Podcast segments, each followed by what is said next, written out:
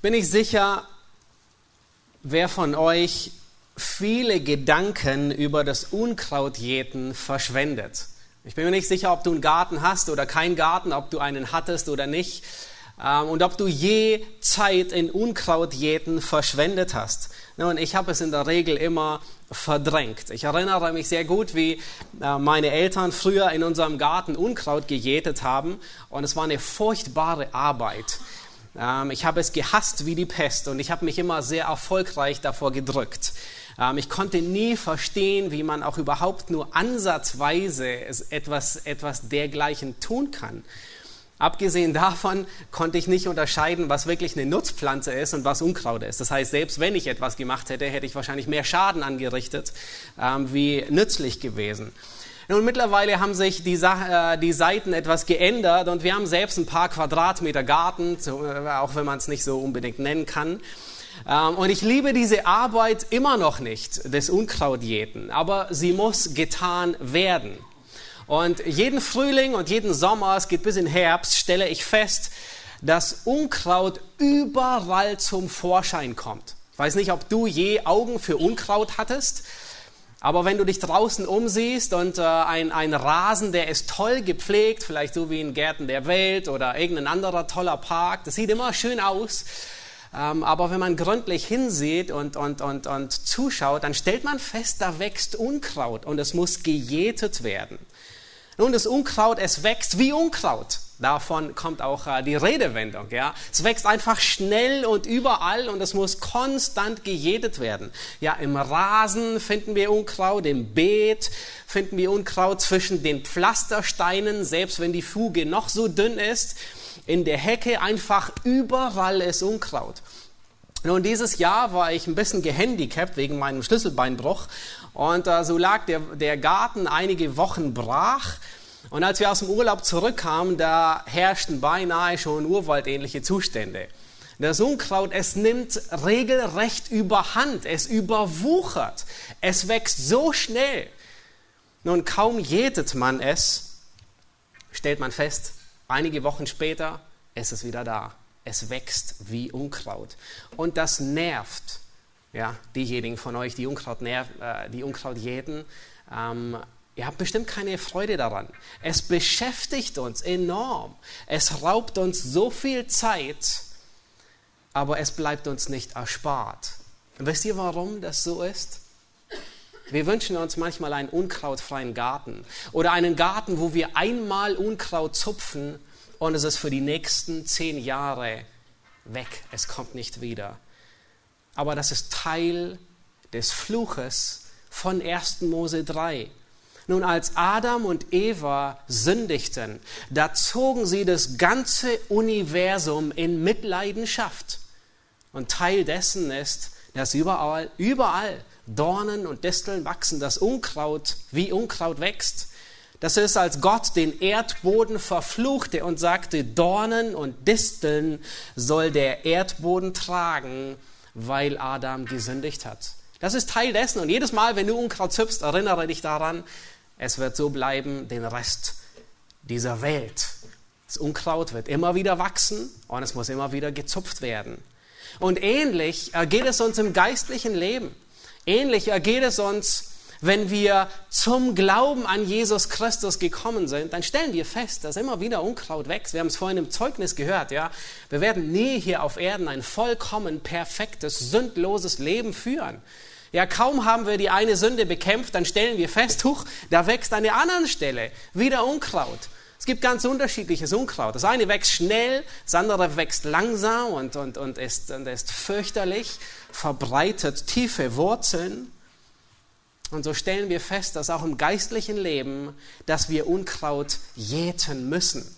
Und der Text, den wir uns heute ansehen werden, aus Matthäus 5, Vers 27 bis 30, er spricht davon. Und ich habe den Titel der Predigt benannt, Heiligung ist geistliches Unkrautjäten im Herzen. Heiligung, das ist das, was uns begleitet als Kinder Gottes. Unser ganzes Leben, bis wir bei Christus sind. Aber es ist geistliches Unkrautjäten im Herzen. Lass uns den Abschnitt gemeinsam lesen. Matthäus Kapitel 5, Vers 27 bis 30. Wir fahren fort in der Bergpredigt und wir haben uns schon ähm, äh, viele der Abschnitte angesehen. Und in dem heutigen Abschnitt, da lehrt Jesus und sagt, ihr habt gehört, dass zu den Alten gesagt ist, du sollst nicht Ehe brechen. Ich aber sage euch, wer eine Frau ansieht, um sie zu begehren, der hat in seinem Herzen schon Ehebruch mit ihr begangen. Wenn dir aber dein rechtes Auge ein Anstoß zur Sünde wird, so reiß es aus und wirf es von dir, denn es ist besser für dich, dass einer deiner Glieder verloren geht, als dass dein ganzer Leib in die Hölle geworfen wird.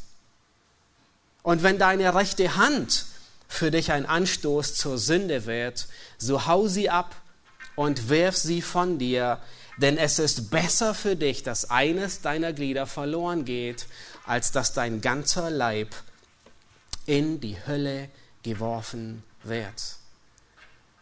Nun, das sind erschütternde Worte. Ähm, vielleicht sitzt ihr da und äh, ihr denkt, pff, das, das lässt einem ähm, die Nackenhaare hochstehen.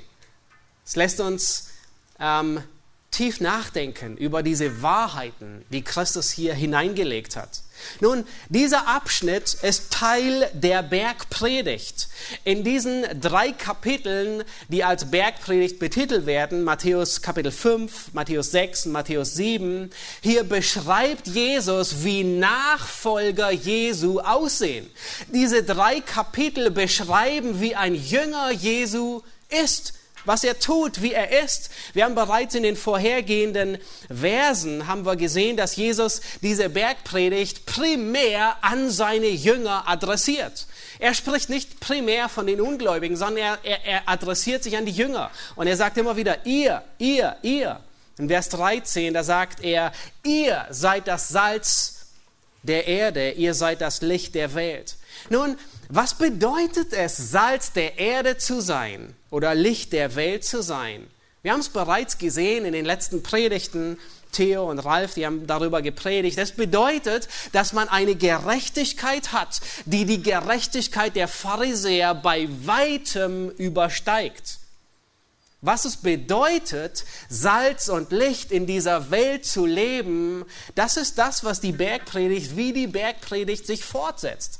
Kapitel 5, Kapitel 6, Kapitel 7, ja. Der Rest der Bergpredigt beschreibt, was es heißt, Salz und Licht zu sein. Ralf hat das letzte Mal über die Verse 21 bis 26 gepredigt.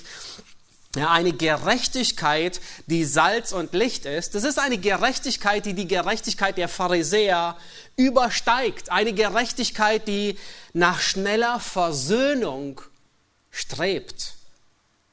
Und was Jesus heute in diesen Abschnitten beschreibt, ist der Prozess der Heiligung. Der Prozess der Heiligung. Vers 27 sagt er, ihr habt gehört, dass gesagt ist, zu den Alten gesagt ist, du sollst nicht Ehe brechen.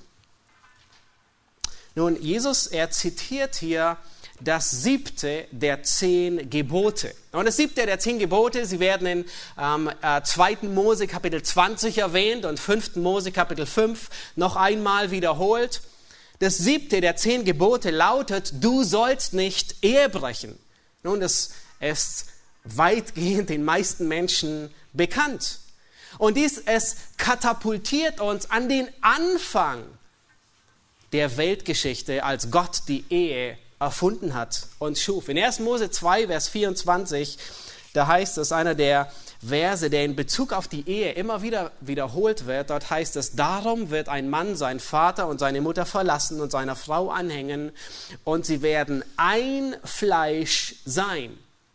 Das heißt, da sind zwei, Mann und Frau, und was in der Ehe geschieht, ist, sie verschmelzen zu einem Fleisch. So unvorstellbar, aber das ist, was Gottes Wort lehrt. Sie sind eins, eine Einheit. Jesus, er fügt später in, in, äh, hinzu und sagt, was nun Gott zusammengefügt hat, soll der Mensch nicht scheiden.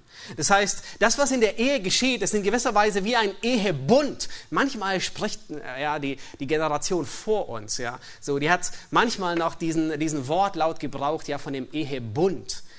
In der Regel verwenden wir diese, diese Wortbedeutung gar nicht mehr. Aber was in der Ehe geschieht, ist nichts anderes wie ein Bund, den ein Mann und eine Frau schließen, ob sie sich dessen bewusst sind oder nicht. Das heißt, Gott hat die Ehe geschaffen. Ein Mann, eine Frau, ein ganzes Leben lang.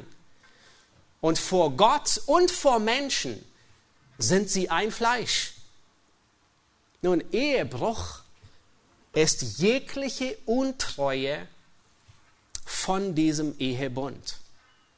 Nun, Gott nimmt Treue enorm ernst. Nun, vielleicht, ähm, ja, wir, wir leben in einer Gesellschaft, wo Treue sehr schwammig ist, wo Treue ein sehr dehnbarer Begriff ist. Ja, ich bin treu, wie auch immer man es zu verstehen hat. Aber wisst ihr, warum Gott Treue sehr ernst nimmt? Habt ihr schon darüber nachgedacht? Weil er treu ist. Nun, macht einen Augenblick Pause und schaut euch diese Eigenschaft Gottes der Treue an. Nun, Gott ist treu. Das ist eine der grundlegendsten Eigenschaften Gottes. Es ist eine der herrlichsten Eigenschaften Gottes. Nun, Gott ist treu, das bedeutet, er hält, was er verspricht. Und wie, wisst ihr, wie weit Gott geht, um zu halten, was er verspricht? Selbst wenn es ihm teuer zu stehen kommt. Selbst wenn er das Liebste, was er besitzt, hergibt, um sein Wort zu halten. Selbst wenn er seinen Sohn ans Kreuz nageln lässt, um unserer, Will, um unserer Sünde willen, weil er treu ist. Seht ihr, wie stark die Treue Gottes im Charakter Gottes verwurzelt ist? Und weil Gott treu ist, deswegen erwartet er, dass sein Abbild, der Mensch, ebenfalls treu ist. Diese Eigenschaft spiegelt Gott wieder. Und weil Treue, weil Gott Treue so hoch einordnet, Deswegen sollte es uns nicht verwundern, wenn Gott Untreue enorm ahndet. Und im Alten Testament, im mosaischen Gesetz, da gibt es einige ähm, Gesetze, die immer wieder, wo immer wieder die Konsequenzen, ja die Folgen ähm, genannt werden. Und wisst ihr, was die schlimmste Strafe war? Es war die Todesstrafe. Wisst ihr, für welche Bereiche unter anderem die Todesstrafe im mosaischen Gesetz verhängt wurde? Für Untreue. Und zwar interessanterweise in zwei Seiten. Einmal für Untreue dem Ehepartner gegenüber, das heißt Ehebruch. Und es ist tatsächlich, wenn wir das mosaische Gesetz lesen, stellen wir fest, wenn jemand Ehebruch begeht, dann sagt Gott, dass er ausgerottet werden soll. Aber nicht nur Untreue innerhalb der Ehe, sondern Untreue gegenüber Gott. Und es wird manchmal als hurerische oder Untreue gegenüber Gott angesehen. Manchmal wird sogar Ehebruch genannt im, im, Alten Testament, besonders in den Propheten. Ja, wenn gesagt wird, Israel hat Ehebruch begangen, mich, den lebendigen Gott, haben sie verlassen. Sie sind Gott untreu geworden. Seht ihr, wie hoch Gott Treue einordnet? Er nimmt sie ernst, und zwar sehr ernst, weil er so treu ist, dass er bis zum letzten geht, um seine Treue zu halten. Und er gibt seinen Sohn, um treu zu sein, um sein Wort zu halten und Menschen zu erretten, die er vor Grundlegung der Welt erwählt hat. Für die er vor Grundlegung der Welt gesagt hat, die gehören mir, gleichgültig, was kommen mag. Die Folgen für Ehebruch, die sind verheerend. Johann hat vorhin aus äh, Sprüche Kapitel 6 einige Verse vorgelesen und in diesem Zusammenhang von ehelicher Treue und Untreue sind gerade Sprüche 5, 6, 7 ähm, unerlässlich. Die, die müssen gelesen werden.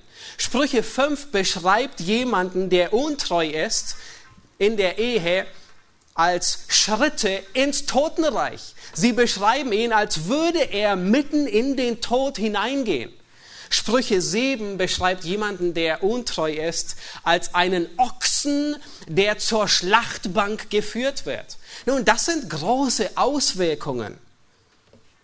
Und wir sehen unzählige Beispiele dafür im Alten wie im Neuen Testament.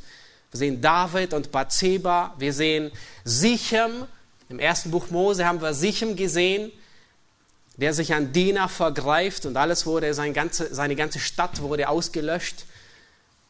Wir erinnern uns an Absalom und Tamar und wie furchtbar und graviert alle Auswirkungen dessen waren. Nun Sprüche und Hebräer 13, Vers 4, alle erinnern uns daran, dass Gott Ehebruch richten wird. In Hebräer 13 heißt es, die Ehe soll in allen Ehren gehalten werden und das Ehebett unbefleckt. Und dann wird gesagt, warum? Weil die Unzüchtigen und Ehebrecher wird Gott richten. Das heißt, Gott richtet diejenigen. Nun, so weit, so gut. Das ist uns nicht unbekannt. Aber jetzt kommt Jesus und er, er fügt eine zweite Aussage hinzu, die all seine Zuhörer erstarren lässt. Das Blut in den Adern gefriert ihnen. Und er sagt in Vers 28, ich aber sage euch, wer eine Frau ansieht, um sie zu begehren, der hat in seinem Herzen schon Ehebruch begangen. Nun, das ist der Schock, der sie erstarren lässt. Wie? Ich habe noch nie Ehebruch begangen. Da waren viele, die Jesus anspricht und die sich auf den Schlips getreten fühlen. Der hat in seinem Herzen schon Ehebruch begangen. Nun, nach außen hin ist noch gar nichts geschehen. Und dennoch sagt Jesus, dass diese Tat im Herzen bereits geschehen ist. Das heißt, Ehebruch hat bereits im Herzen stattgefunden. Das, was im innersten Denken vor sich geht, das ist genauso schlimm und verdient dieselbe Strafe wie die Handlung an und für sich, die vielleicht noch gar nicht geschehen ist. Das heißt, Gott verurteilt nicht erst die Tat, sondern Gott verurteilt bereits die Wurzel die im Herzen beginnt. Und manche meinen, dass Jesus hier einen zweiten Standard einführt, indem er sagt, ihr habt gehört, dass gesagt wurde, ich aber sage euch. Aber das trifft nicht zu. Nein, sondern das, was Jesus hier sagt, ist, er wiederholt nur und er korrigiert das Denken. Dieser Standard war schon immer da. Und er war nur drei Gebote weiter wie vom siebten Gebot. Erinnert ihr euch, die zehn Gebote auswendig gelernt zu haben? Was ist das letzte der zehn Gebote? Du sollst nicht begehren. Oh, das ist dasselbe Wort. Du sollst nicht begehren. Und dann wird eine Liste geführt. Was alles? Deines nächsten Frau unter anderem. Nun, das, was Jesus hier lehrt, ist nicht neu. Es ist nicht ein zweiter Standard, den er einführt und sagt, nun, ihr sollt nicht Ehe brechen, aber ich sage euch, du sollst überhaupt nicht begehren. Und, und, und mein Standard ist um Weiten höher. Nein, das sagt er gar nicht. Der Standard war bereits da. Das Problem ist nur, zu der Zeit Jesu haben alle, besonders die Schriftgelehrten und Pharisäer, die Gottes Wort sehr gut kannten, diesen Standard wieder heruntergeschraubt. Und deswegen sagt Jesus zu ihnen nun, ihr habt gehört, dass zu den Alten gesagt wurde, ja? Und er beschreibt die allgemeine Lehre der Schriftgelehrten und Pharisäer, die sie weitergegeben haben. Die Pharisäer, sie praktizierten die höchste Gerechtigkeit.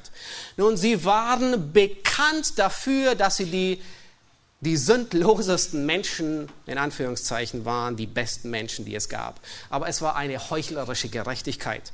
Für sie zählte es nur, dass sie nach außen hin gut, aus, gut dastehen. Solange nach außen hin alles in Ordnung war, war alles in bester Ordnung. Sie dachten, es reicht, bildhaft gesprochen, alle Gefäße immer nur von außen zu reinigen. Die, Taf die Kaffeetasse, nun reinige sie mal zwei Wochen lang nur von außen und du siehst, dass sie ekelhaft aussieht. Und du wirst sie am liebsten nie wieder anfassen. Aber das waren die Pharisäer. Immer nur von außen nach außen hin alles bildhübsch. Und sie ehrten sich gewaltig, weil das Problem kommt von innen heraus und setzt sich fort, nicht von außen nach innen. Das Problem, was die Pharisäer hatten, war, dass sie den Maßstab Gottes an Sünde heruntergeschraubt haben. Das, was Gott als Sünde definiert, weil sie es nicht einhalten konnten, haben sie es einfach ein bisschen runtergeschraubt. Nun, heute ist es nicht anders. Wenn wir mit Menschen reden, mit unseren Nachbarn, mit Menschen auf der Straße, nun, vorausgesetzt, sie glauben überhaupt davon, dass es Himmel und Hölle gibt und äh, dass sie weiterleben, wenn sie sterben, dann sagen einige, ich denke, ich werde in den Himmel kommen. Nun, wenn man ein bisschen weiter bohrt und sagt, nun, warum denkst du, dass du in den Himmel kommst? Warum bist du überzeugt davon? Nun, dann kommt meistens die Antwort, im Grunde genommen bin ich ein ganz guter Mensch. Ja, Gott wird sicherlich mich nicht abweisen und zur Not wird er bestimmten Auge zudrücken. Nun klingt es nicht tolerant und akzeptabel und gut. Und es beschwichtigt unser Gewissen oder dein Gewissen, aber es ist so falsch, wie es nur falsch sein kann, weil Christus diesen deinen Standard, den du dir einredest, dass er reicht für dich, wieder zurückschraubt und sagt, wenn du im Herzen begehrst hast du bereits gesündigt. Nichts ist ferner als das, dass Gott ein Auge zudrückt. Nicht mal ein halbes. Nichts wird er zudrücken. Er hat deswegen seinen Sohn gerichtet. Ich erinnere mich an ja, vor vielen Jahren, als ich noch zur Schule ging. Irgendwann schrieben wir eine Klassenarbeit. Ich weiß auch nicht mehr, in welchem Fach es war, aber der Notendurchschnitt, der war so katastrophal, dass die beste Note irgendwo bei 4 lag, 4 plus oder so. Ja, die Streber, die immer die Einsen geschrieben haben, ja, die hatten diesmal selbst eine 4 ähm, und äh, alles abwärts. Ja, niemand hatte offensichtlich den Erwartungen des Lehrers Genüge getan und eine 1 geschrieben. Nun, ich erinnere mich, was der Lehrer tat. Der hat einfach gesagt, okay, schrauben wir alles nach oben. Ja, die, nehmen wir die 4 plus, die beste Note und machen sie zu einer 1 und alles darunter ähm, dann entsprechend. Nun, das ist, was wir Menschen tun würden manchmal. Aber Gott wird das nie tun. Selbst wenn niemand diesen Maßstab erreicht, wird er den Maßstab nicht heruntersetzen, weil er dadurch sich selbst untreu wäre. Und Gott nimmt Treue sehr ernst. Das, was er sagt, das hält er. Er wird den Maßstab, selbst wenn niemand ihn erreichen würde, nicht herabsetzen für niemanden. Und das hat er noch nicht einmal für seinen Sohn getan. Er hat für seinen Sohn denselben Maßstab gehabt wie für jeden anderen. Und deswegen war der Maßstab der Lohn der Sünde der Tod. Deswegen hat er denselben Maßstab an seinen Sohn angewandt und ihn an deiner Stelle und an meiner Stelle gerichtet. Gott definiert, was Sünde ist und nicht wir. Und das ist die erste Lektion, die ich möchte, dass wir lernen in diesem Abschnitt. Gott definiert Sünde und nicht du und nicht ich. Das ist die erste Wahrheit. Die Jünger, die standen damals in der Gefahr, weil die Menschen in ihrer Zeit etwas vollkommen anderes gelehrt haben. Die Pharisäer und die Schriftgelehrten. Ja. Sie haben Sünde neu definiert nach ihrem Maßstab. Und wir sind in derselben Gefahr, Sünde neu zu definieren, nach unserem Maßstab. Aber nett formuliert, schmink es dir ab. Weil Gott definiert, was Sünde ist. Selbst wenn du es dir wünschst, er hat es nicht einmal für seinen Sohn getan. Gott senkt den Maßstab nicht. Aber wir brauchen ein Handbuch, das uns hilft, Unkraut von gutem Gemüse zu unterscheiden. Und das Handbuch ist Gottes Wort. Es zeigt uns auf, was wirklich Sünde ist und was nicht. Das Handbuch hilft uns zu unterscheiden, das ist Unkraut, das ist nicht Unkraut. Weil Gottes Wort ist lebendig und wirksam schärfer wie ein zweischneidiges Schwert. Und das ist der Grund, warum David betet, erforsche mich Gott und erkenne mein Herz, prüfe mich und sieh, ob ich auf rechtem Wege bin. Wir haben es notwendig zu erkennen, nun, was ist eigentlich Unkraut und was ist es nicht? Jesus, er gebraucht hier das Wort von Begehren. Nun, Begehren ist nicht immer Unkraut. Es wird meistens dafür verwendet. Es wird meistens in, in böser Absicht verwendet. Aber Begehren an und für sich wird, äh, ist das, das Wort an sich ist nichts Verwerfliches. Es wird gebraucht für Jesus, der zu seinen Jüngern sagte, ich habe mich ernsthaft gesehnt, dieses Passa mit euch zu feiern. Das ist dasselbe Wort. Ja, Jesus, er wollte, er hat sich gesehnt danach, in tief im Herzen ein enges Verlangen gehabt nach seinen Jüngern. Es wird gebraucht an anderer Stelle, wo Paulus sagt, er, er, er begehrt, dass er in den Empfängern sieht, dass sie wachsen. Er, er will das sehen, er freut sich darüber. Nun, wann ist Begehren Unkraut und wann ist es nicht Unkraut? Wann ist Begehren Sünde, wann ist es nicht Sünde? Das ist ganz einfach. Wenn Gottes Wort dieses Begehren als Sünde enttarnt, dann ist es Unkraut. Nehmen wir das Beispiel, das Jesus hier anspricht, das Beispiel von Ehebruch. Nun, Begehren von einem Mann nach seiner Frau ist gut und ist biblisch und wird sogar in Sprüche gesagt. Trinke aus deiner eigenen Zisterne. Und das hohe Lied ist, ist, ist ein, ein großartiges Lied, das diese Freude und das Verlangen ausdrückt. Aber wenn dieses Begehren nicht in den Schranken Gottes ist, sondern über diese Schranken hinwegschaut auf jemand anderes oder etwas anderes, dann ist dieses Begehren Sünde. Und nur Gottes Wort hilft uns zu differenzieren und zu sehen, was ist wirklich Unkraut und was ist nicht Unkraut. Und wenn wir gesehen haben, dass Dinge Unkraut sind, dann müssen wir Unkraut an der Wurzel packen. Kommt zum zweiten Punkt. Er, er, er findet die Gliederung in, in, im Wochenblatt. Er packe geistliches Unkraut an der Wurzel. Nun, wenn wir erkannt haben, dass Unkraut da ist, dann muss es an der Wurzel gepackt werden. Es reicht nicht, die Blätter auszureißen. Ich erinnere mich sehr gut, ähm, in, in, unserem Garten, äh, frisch gepflanzter Rasen. Und äh, da kam so einiges an Unkraut hoch, das ich immer wieder weggezupft habe. Aber ich kann sehr gut den Ort markieren in unserem Garten. Da war ein besonderes Unkraut. Ich habe keinen blassen Schimmer, was es war. Es war irgendetwas mit dicht besiedelten Blättern, die sehr dornen- und distelartig waren, sehr gepiekt haben, sehr breit verwurzelt, ähm, nicht hoch. Ja, das, das ist eigentlich das Einfachste, dass man das Unkraut, das hoch ist, man zieht es einfach raus und schmeißt es weg. Aber das war sehr flach. Es hat nicht mal der Rasenmäher weggenommen. Und ich wollte es immer an der Wurzel packen und, und, und nehme alle, nehm alle Blätter und Reis und die Wurzel, die blieb immer drin. Und ich kann mich gut erinnern, ich habe bestimmt vier, fünf, sechs Mal habe ich dieses Unkraut immer an Blättern rausgezupft und es ist immer nachgewachsen. So ein furchtbares Unkraut. Und irgendwann hatte ich genug und habe gedacht, so jetzt reicht's. Jetzt nehme ich dieses lange, sieht aus wie ein Messer, so ein Unkrautjäter und habe wirklich tief gebohrt und es mit der Wurzel rausgezogen und es ist weg. Und wenn wir dem Unkraut es bekämpfen wollen, dann müssen wir ihm an die Wurzel gehen. Lass uns Vers 28 noch einmal lesen.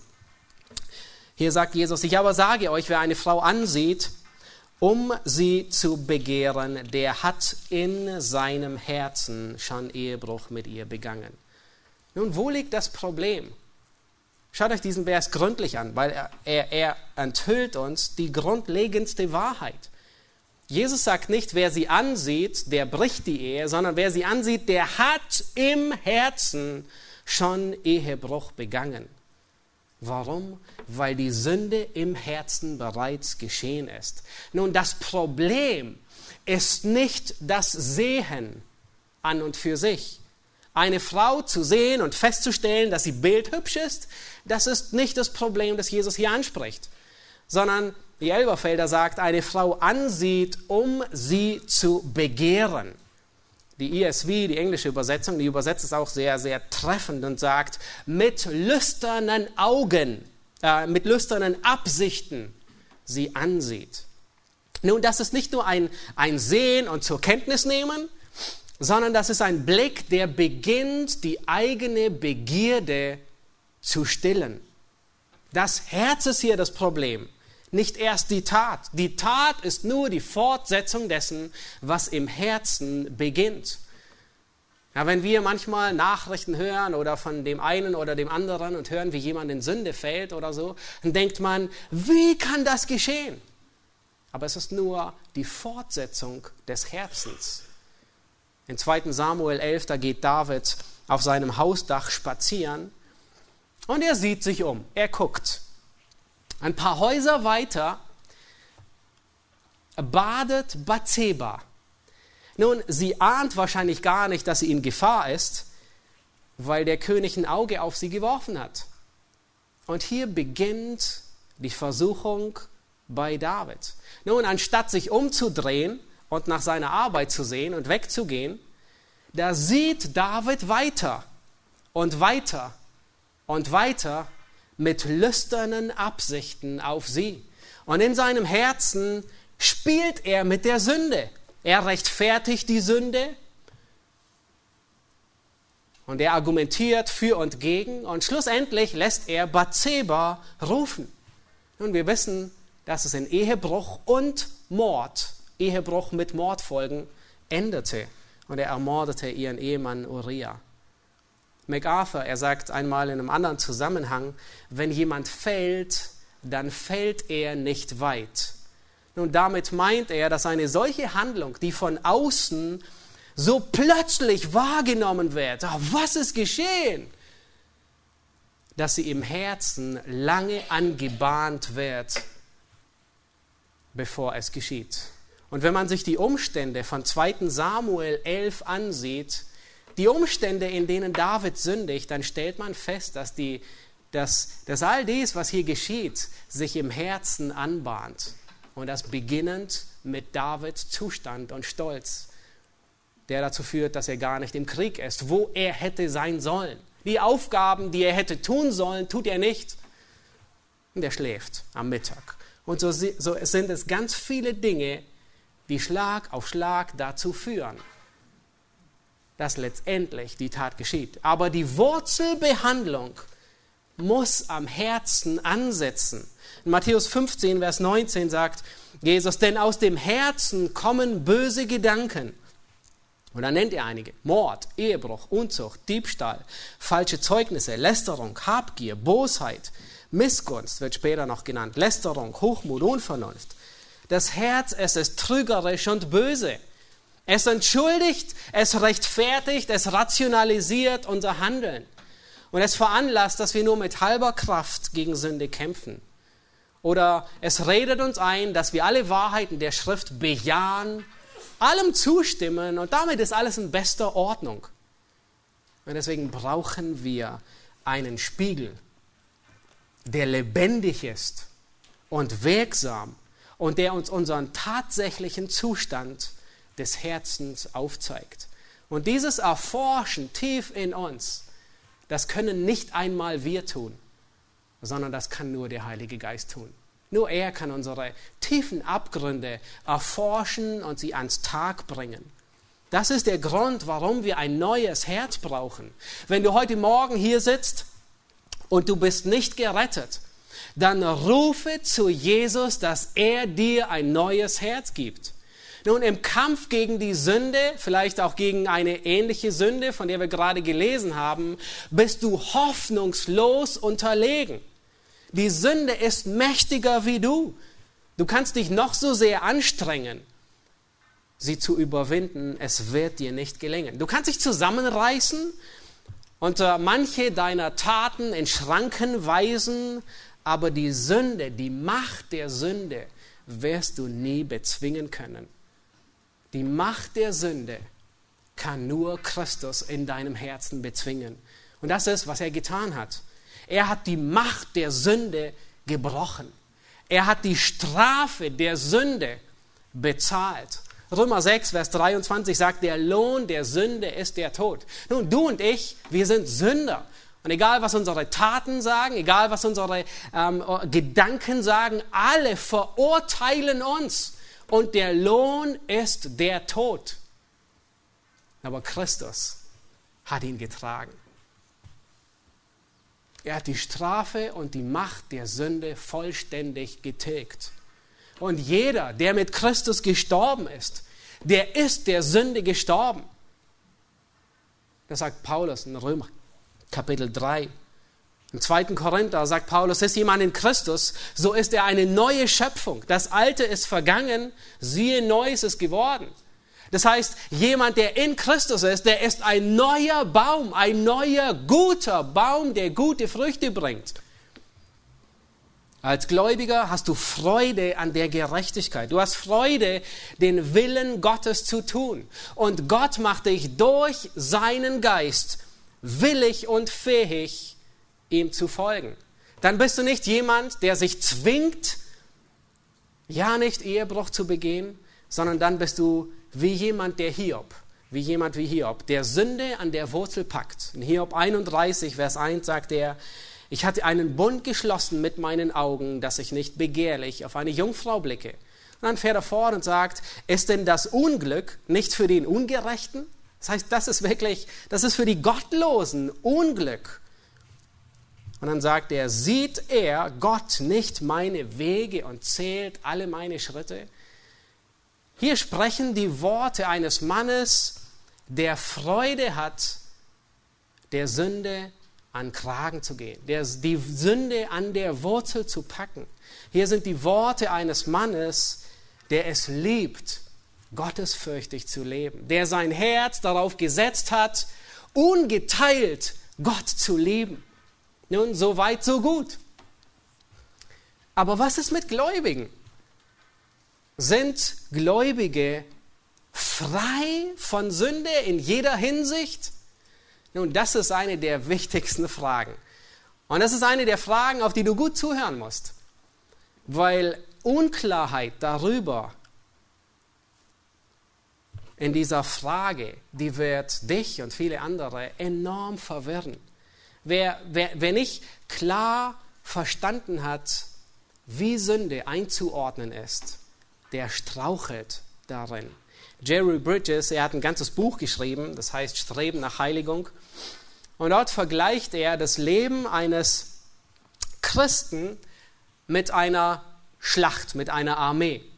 Und er sagt, nun, der Gläubige, wenn jemand gerettet ist, wenn der Heilige Geist in sein Leben eingezogen ist, wenn er gläubig geworden ist, dann gleicht er wie wenn ein neues Gebiet, wenn ein Gebiet von einer anderen Macht be besetzt wird, von Gott selbst in Beschlag genommen wird. Ja, da kommen Soldaten von außen und sie nehmen dieses Land ein und es ist nun die Fahne Gottes wird gehisst in diesem Leben.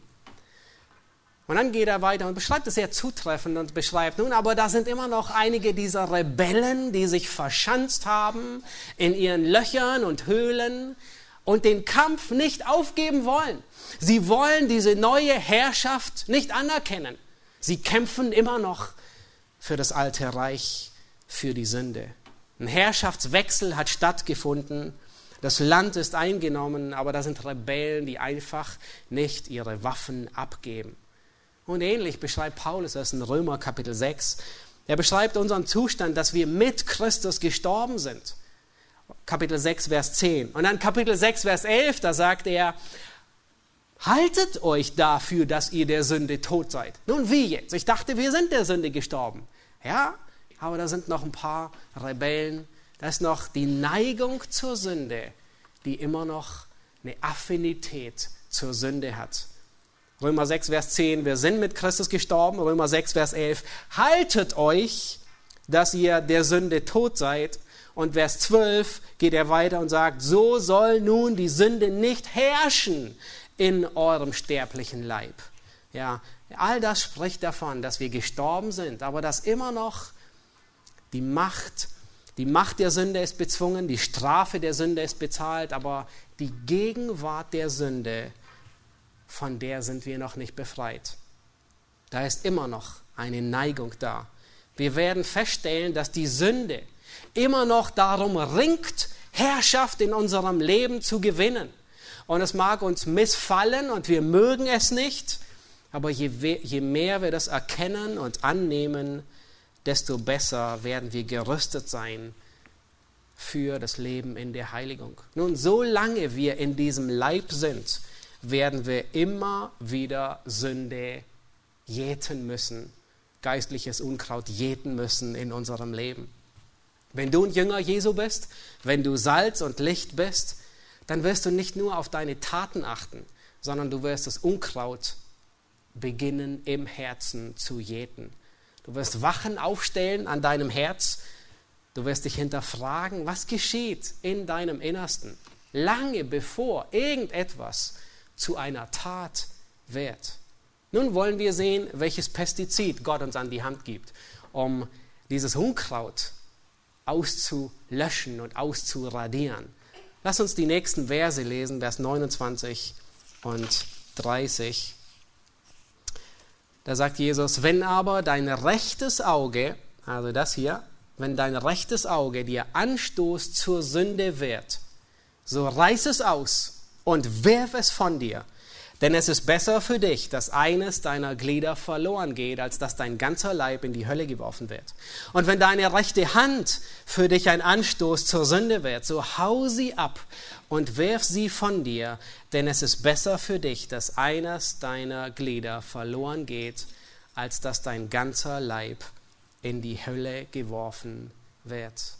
Und der dritte dritte Wahrheit, die wir uns ansehen wollen, ist, gebrauche ein wirksames Pestizid gegen geistliches Unkraut. Nun, die Frage, die sich wahrscheinlich jeder hier stellt, du und ich, ist, meint Jesus das Wort wörtlich mit dem Augen ausreißen und der Hand abhacken? Nun, ich weiß nicht, wen du heute Morgen mit nur einem Auge gesehen hast. Oh, kannst glücklich sein, alle haben noch beide Augen dran.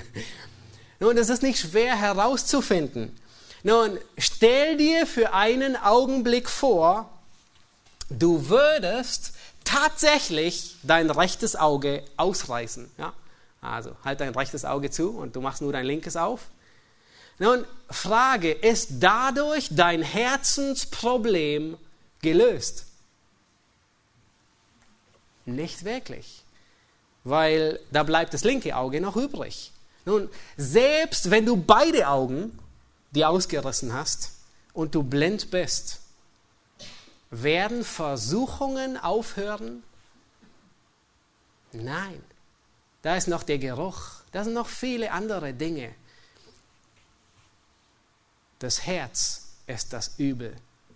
Jesus, er fordert nie zur Selbstverstümmelung auf. Da waren einige, die dachten, sie könnten das. Und da waren einige, die dachten, nun, ich werde das Unkraut einmal anpacken und es wird nie wieder wachsen. Einmal Unkraut jeden, jäten und nie wieder. Da war Origenes von Alexandrien, ein bekannter Kirchenvater, und er nahm es wortwörtlich. Und er entmannte sich, um seine sündhafte Begierde loszuwerden. Und das Erschreckende war, es war damit nicht getan. Da war ein anderer, Antonius der Große, ist 251 geboren. Er ist der Begründer des christlichen Mönchtums. Schwer zu sagen, ob er jemals wirklich gerettet war. Er wollte all das tun, was Gottes Wort sagt, aber ohne das Herz zu verändern. Und er verkaufte alles, was er hatte in jungem Alter, ich glaube mit 20 oder 25 Jahren. Und er ging als Einsiedler in die Wüste Ägyptens, ganz alleine. Niemanden hatte er um sich. Keinen Menschen, kein Mann, keine Frau, niemanden. 25 Jahre lebte er dort. Er hatte kein Fernsehen, kein Internet, keine Zeitschrift, keine Werbung, nichts und niemanden weit und breit, soweit das Auge sehen kann. Wisst ihr, was er berichtet? Eigentlich müsste man annehmen, nun, alle Sorgen dahin, alle Probleme gelöst. Nein, er hat das Problem mitgenommen in die Wüste. Er selbst war das Problem. Sein Herz war das Problem. Und er erinnert sich und er berichtet darüber, dass er fürchterliche Versuchungen hatte. Da war niemand, niemand, nur er und sein eigenes Herz. Und wie kommt das? Weil alles vom Herzen herkommt. Und er berichtet über Versuchungen, die man nicht mal öffentlich darüber reden würde. Fürchterliche Dinge und Vorstellungen. Nun, er hat versucht, das zu tun, ohne eine Veränderung des Herzens. Nun, was meint Jesus hier, wenn er davon spricht, dass jemand sein rechtes Auge ausreißen soll? Nun, er meint, er spricht nicht von Selbstverstümmelung, sondern der Punkt, den Jesus hier macht, ist, dass ein Gläubiger drastische Maßnahmen ergreifen muss im Kampf gegen alles, was uns zur Sünde verleitet. Und dies kann so schmerzhaft sein, als würdest du dir dein Auge ausreißen. Es kann so kostbar sein, als würdest du dir den rechten Arm abhauen. Paulus, er berichtet darüber in Kolosser 3, Vers 5. Ja, es gibt mehrere Predigtserie darüber, wo Paulus dann sagt, tötet eure Glieder, die auf Erden sind. Unzucht, Unreinheit, Leidenschaft, böse Lust und die Habsucht ist. Die in uns wohnende Sünde arbeitet größtenteils mit dem Begehren. Erkenne, wo Begehren sündig ist und töte es an Ort und Stelle ab. Gestatte nicht, dass es sich ausbreitet. Und genau das tut so weh, wie wenn man sich ein Auge ausreißt. Die in uns wohnende Sünde, sie will sich ausbreiten. Sie will hinaus. Dem anderen etwas Böses tun, dem anderen etwas heimzahlen, Dinge für sich gebrauchen. Und das im Keim zu ersticken, das ist schmerzhaft, so schmerzhaft, als würde man sich das Auge ausreißen, so kostbar, als würde man sich den rechten Arm abhacken. Seien es böse Lüste, sei es Rache, seien es Gedanken über jemand anderen, Unterstellungen. Johann hat vor wenigen Wochen über die Waffenrüstung gepredigt und das Erste, was man ergreift, ist den Gürtel der Wahrheit. Das heißt, denke, was wahr ist über dich und denke, was wahr ist über deinen anderen. Unterstelle nichts Falsches. Denke nicht irgendwie Lügen. Glaube keine Lügen. Jakobus 1, Vers 13, er beschreibt sehr zutreffend diese Kaskade der Sünde. Und er sagt, sehr bekannte Worte, niemand sage, wenn er versucht wird, ich werde von Gott versucht. Denn Gott versucht denn Gott kann nicht versucht werden zum Bösen und er selbst versucht auch niemanden. Und dann geht er weiter und sagt, sondern jeder Einzelne wird versucht. Und jetzt kommt diese Kaskade. Wenn er von seiner eigenen Begierde gereizt und gelockt wird und danach, wenn die Begierde empfangen hat, gebiert sie die Sünde. Die Sünde aber, wenn sie vollendet ist, gebiert den Tod sehr zutreffend, eine Kaskade von Sünde. Jemand sagte, sehe einen Gedanken und du erntest eine Handlung. Sehe eine Handlung und du erntest eine Gewohnheit. Sehe eine Gewohnheit und du erntest einen Charakter. Sehe einen Charakter und du erntest ein Schicksal. Das sind wahre Worte. Das ist genau das, was Jesus hier sagt. Er sagt, damit es besser, dass eines deiner Glieder verloren geht, wie dass dein ganzer Leib in die Hölle geworfen wird. Es gibt keine Abkürzung für Unkrautjäten. Es gibt kein Mittel, dass du einmal jätest und die nächsten 20 Jahre hast du kein Unkraut mehr. Nun, vielleicht seufzt du und du hast das Unkrautjäten. Und dann sage ich dir, du bist in guter Gesellschaft. Jeder Gläubige hasst es und freut sich auf den Tag, wenn es vorüber ist. Paulus selbst formuliert es in Römer 7, ich elender Mensch, wer wird mich erretten? Nun, du bist so weit gekommen und hast zugehört, gut, aber du darfst jetzt noch nicht aufhören und noch nicht einschlafen. Der vierte Punkt, der ist nicht auf der Gliederung mit drauf, ich habe ihn formuliert, halte die Freude von Gottes Reich vor Augen, um nicht zu verzweifeln. Halte die Freude von Gottes Reich vor Augen, um nicht zu verzweifeln. Nun, wenn wir nur unsere Augen nur aufs Unkraut jäten setzen, dann sind wir die elendesten unter allen Menschen und die freudlosesten unter allen Menschen. Nun frage, wer von euch hat sich ein Grundstück gekauft, hat sich einen Garten gepachtet, hat sich eine Dacia angelegt nur um Unkraut zu jäten von morgens bis abends und hat Spaß daran. Und vielleicht mag es irgendwelche Hardcaller geben, die nur Freude am Unkraut jäten haben, aber in der Regel keiner von uns. Wo ist die ganze Freude? Einen ordentlichen Garten zu haben, richtig? Hier die Gartenexperten. Wo liegt deine Freude? Warum jätest du das Unkraut? Nun nicht, weil es dir so viel Spaß macht und nicht, weil es nichts Besseres zu tun gibt, sondern weil du einen, einen hübschen Garten, weil du dich daran erfreust und nicht an der Sünde. Und das trifft auf uns zu. Wenn wir unsere Perspektive verdrehen und nur das Unkraut jäten vor Augen haben, dann verzweifeln wir. Und genau darin befanden sich die Schreiber, an die der Hebräerbriefschreiber sich adressiert. Sie sind müde geworden. Und der Schreiber, er spricht davon, dass sie die Sünde, die sich so leicht umstrickt, dieses Unkraut, ja, er gebraucht fast ähnliche Worte, dass sie es ablegen. Aber wisst ihr, was er sagt? Er sagt nicht, tut das von morgens bis abends. Freut euch daran, seht nichts anderes. Richtet eure Augen nur auf das Unkraut jäten.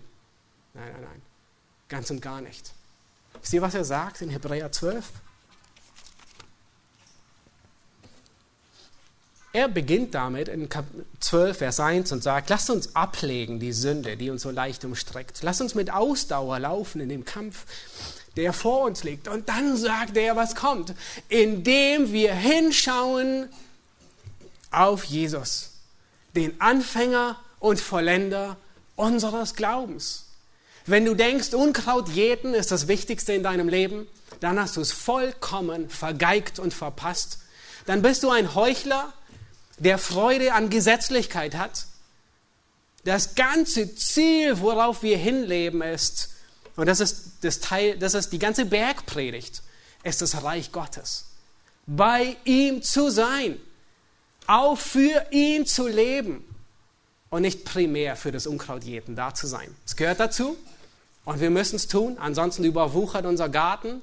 Aber wir leben nicht fürs Unkraut, sondern wir leben, um Christus zu verherrlichen. Wir freuen uns, bei ihm zu sein.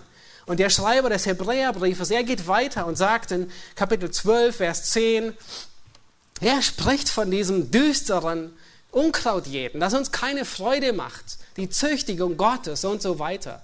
Aber wisst ihr, was er sagt, warum das alles notwendig ist? um seiner Heiligkeit teilhaftig zu werden.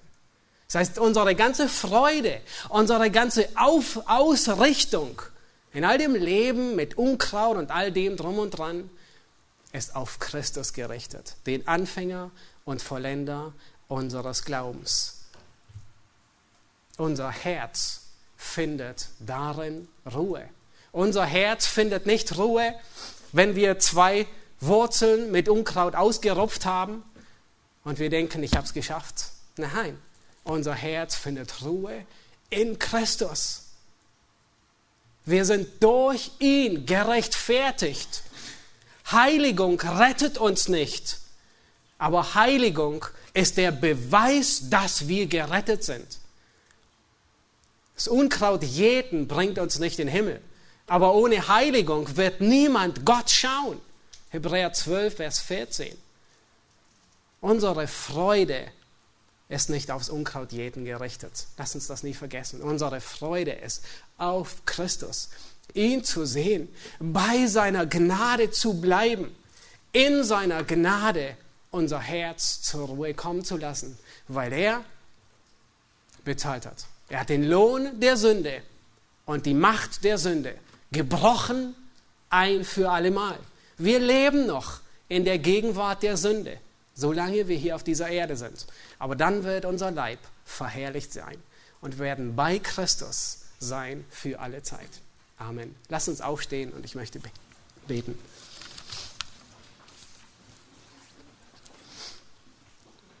Herr Jesus Christus, wir danken dir für diese Worte der Ermahnung, der Korrektur, der Zurechtweisung aber auch für dein Wort, das uns Hoffnung gibt. Herr, wir sind uns bewusst, dass wir auch als Gläubige noch mit der Sünde zu kämpfen haben, mit den letzten Rebellen, die sich weigern, deine Herrschaft anzuerkennen. Herr, solange wir in diesem Leib sind, werden wir mit Sünde zu kämpfen haben. Herr, aber lass uns die Hoffnung und die Perspektive nicht aus den Augen verlieren. Herr, du hast uns gerettet, nicht um gegen Sünde zu kämpfen, sondern um dich zu verherrlichen. Du hast uns gerettet, damit wir dich widerspiegeln. Du hast uns gerettet, weil unsere Hoffnung im Himmel ist, bei dir zu sein. Herr, das wollen wir stets vor Augen haben. Herr, wir wollen uns bewusst werden, dass Heiligung notwendig ist. Herr, das geistliche Unkraut zupfen bleibt uns nicht erspart. Es ist Teil, es gehört dazu, um an deiner Heiligkeit teilhaftig zu werden. Aber Herr, gleichzeitig finden unsere Herzen darin Ruhe, dass unsere Gerechtigkeit nicht in uns liegt, sondern in dir. Und wir beten dich dafür an. Amen.